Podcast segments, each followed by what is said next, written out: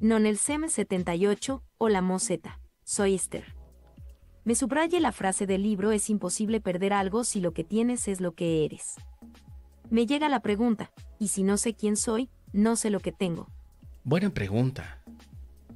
Si no sabes lo que eres o quién eres, no sabes lo que tienes.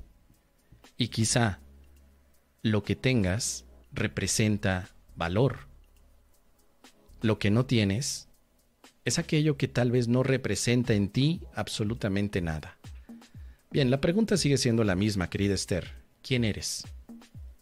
¿Quién soy? No quién crees que eres. Porque yo, mira, yo te puedo decir, Esther, yo creo que soy un hombre, un hombre guapísimo. No, hombre, un hombre chulo, ¿eh? Un mexicano de esos sabrosos. Eh, yo, yo, yo creo que soy eso. Y que además soy un hombre de 46, no, 47 años. Ya me iba a quitar uno. 47 años.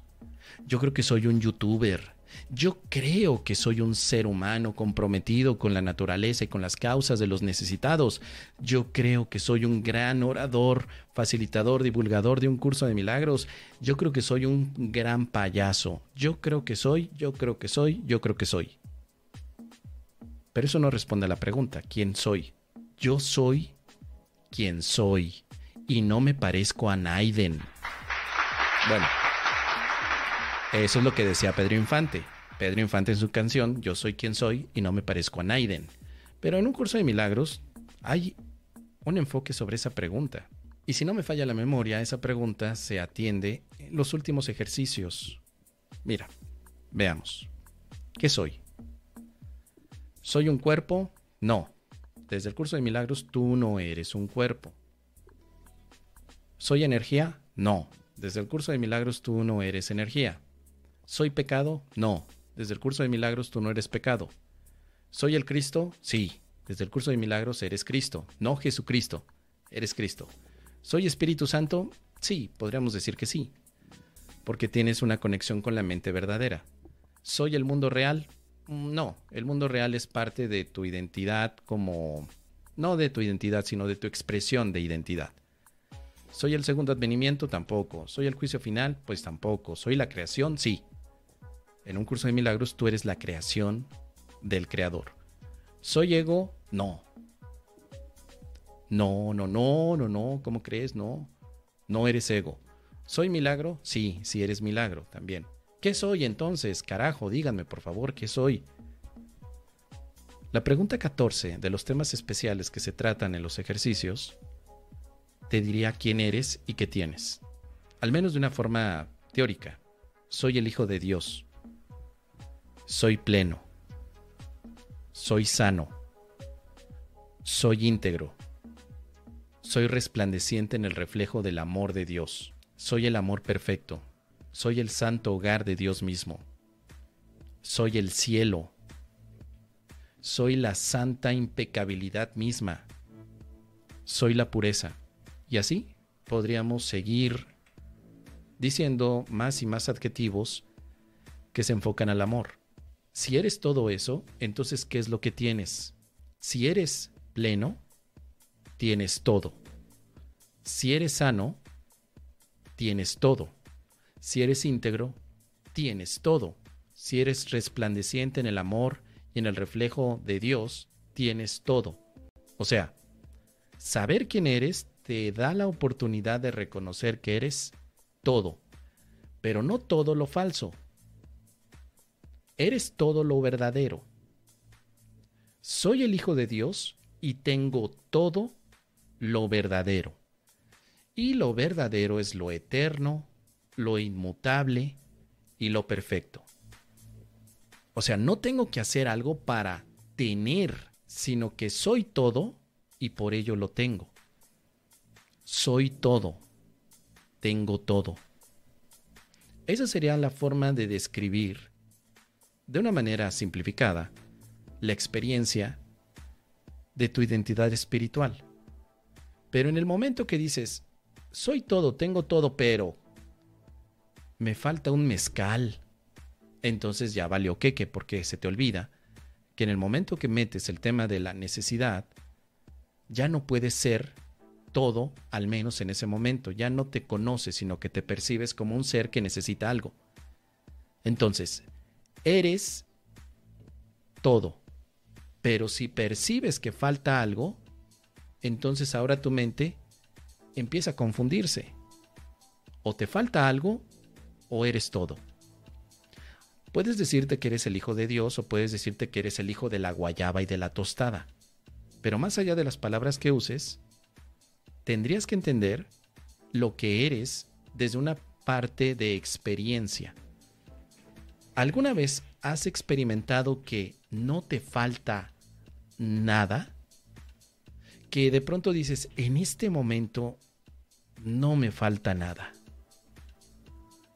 Todo está en orden. Todo está bien. En este momento, ay, hasta descanso. No me falta nada. Ya. Tengo que quitar los chilacayotes que puse en la estufa me falta quitar los chilacayotes. Uy, pues entonces ahí se terminó la experiencia. ¿Cuánto tiempo quieres que la experiencia de la totalidad dure en ti? ¿Solamente tus momentos de meditación? ¿Solamente tus momentos cuando te sientas en el parque, haces tus mudras y empiezas a repetir algunas de las frases en sánscrito? ¿O quieres que esa experiencia dure para siempre? Y esta es una decisión. Es una decisión, tú decides. Quién eres ya está hecho.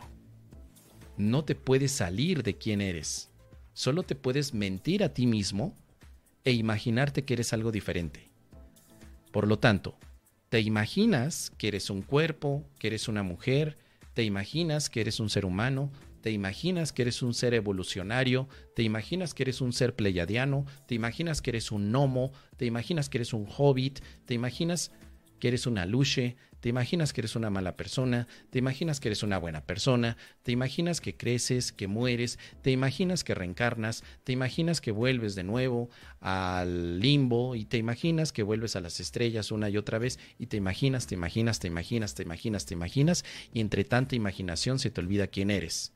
Así que, querida Esther, es imposible perder algo si lo que tienes es lo que eres. Es imposible perder la paz si soy todo y tengo todo. Ahora ya tiene de alguna forma más sentido. No puedo perder la paz también es una mentira garrafal. Creo que la pierdo, me imagino que la pierdo, sueño que la pierdo, percibo que la pierdo, pero realmente no la perdí. ¿Por qué no perdiste la paz? Porque soy todo y tengo todo. Ah, pero eres un cuerpo. No, no soy un cuerpo. Me estoy imaginando un cuerpo que necesita respirar, comer. Y comer, por supuesto, bien, ¿eh? Bien, bien, bien. Aquí no nos andamos con poquiteces. No andamos de poquiteros. Yo, bien. O sea, quiero mis chilacayotes, pero bien preparados. me imagino que soy un cuerpo que come chilacayotes y que a veces come tortita de guasontle. Y en otras ocasiones me imagino que este cuerpo eh, empieza a tomar pulque, el curado de guayaba, que es el, es el bueno para que haya un poquito más de, de anticuerpos. Bueno, todo eso me lo imagino. Y me imagino que soy energía porque, pues ya ves, todo el mundo anda mamando con que somos energía. Pues también me imagino que soy energía. Pero eso no responde a quién eres, solo quién imaginas que eres. Si sabes quién eres, entonces no caes en la divagación que te lleve a suponer que eres otra cosa de lo que realmente te creó o fuiste creado. Decía mi abuela, el que no conoce a Dios, a cualquier santo le reza. Y si tú no sabes quién eres, te creerás cualquier cosa que no eres. Hasta ahí lo dejamos, querida Esther, porque si no le metemos aquí la divagación filosófica y ese es un aspecto que tenemos para otro momento. Recuerda, estoy haciendo divagaciones filosóficas de un curso de milagros a las 8 de la mañana cuando puedo, porque en ocasiones a esa hora me toca lavar, tengo que lavar los calzones y no puedo conectarme. Y un buen filósofo necesita el tiempo para poder divagar Y, aquí pasa lo siguiente, que en el momento que yo me pongo a lavar mis calzones, no hago filosofía, sino más bien ingeniería. Se activa de nuevo mi vena de ingeniero y veo cómo hacer las cosas de una manera más sistemática. Pero cada vez que tengo tiempo libre, a las 8 de la mañana, ah, me levanto, me rasco la cabeza y comienzo con las divagaciones filosóficas. Así que, si no conocen ese proyecto, les invito a que se suscriban al canal de YouTube y ahí busquen directamente divagación filosófica y algunas de las lecciones ya las empecé a divagar. Así que te invito, a ti también querida Esther, a que puedas ver estos videos. Y déjame tus comentarios.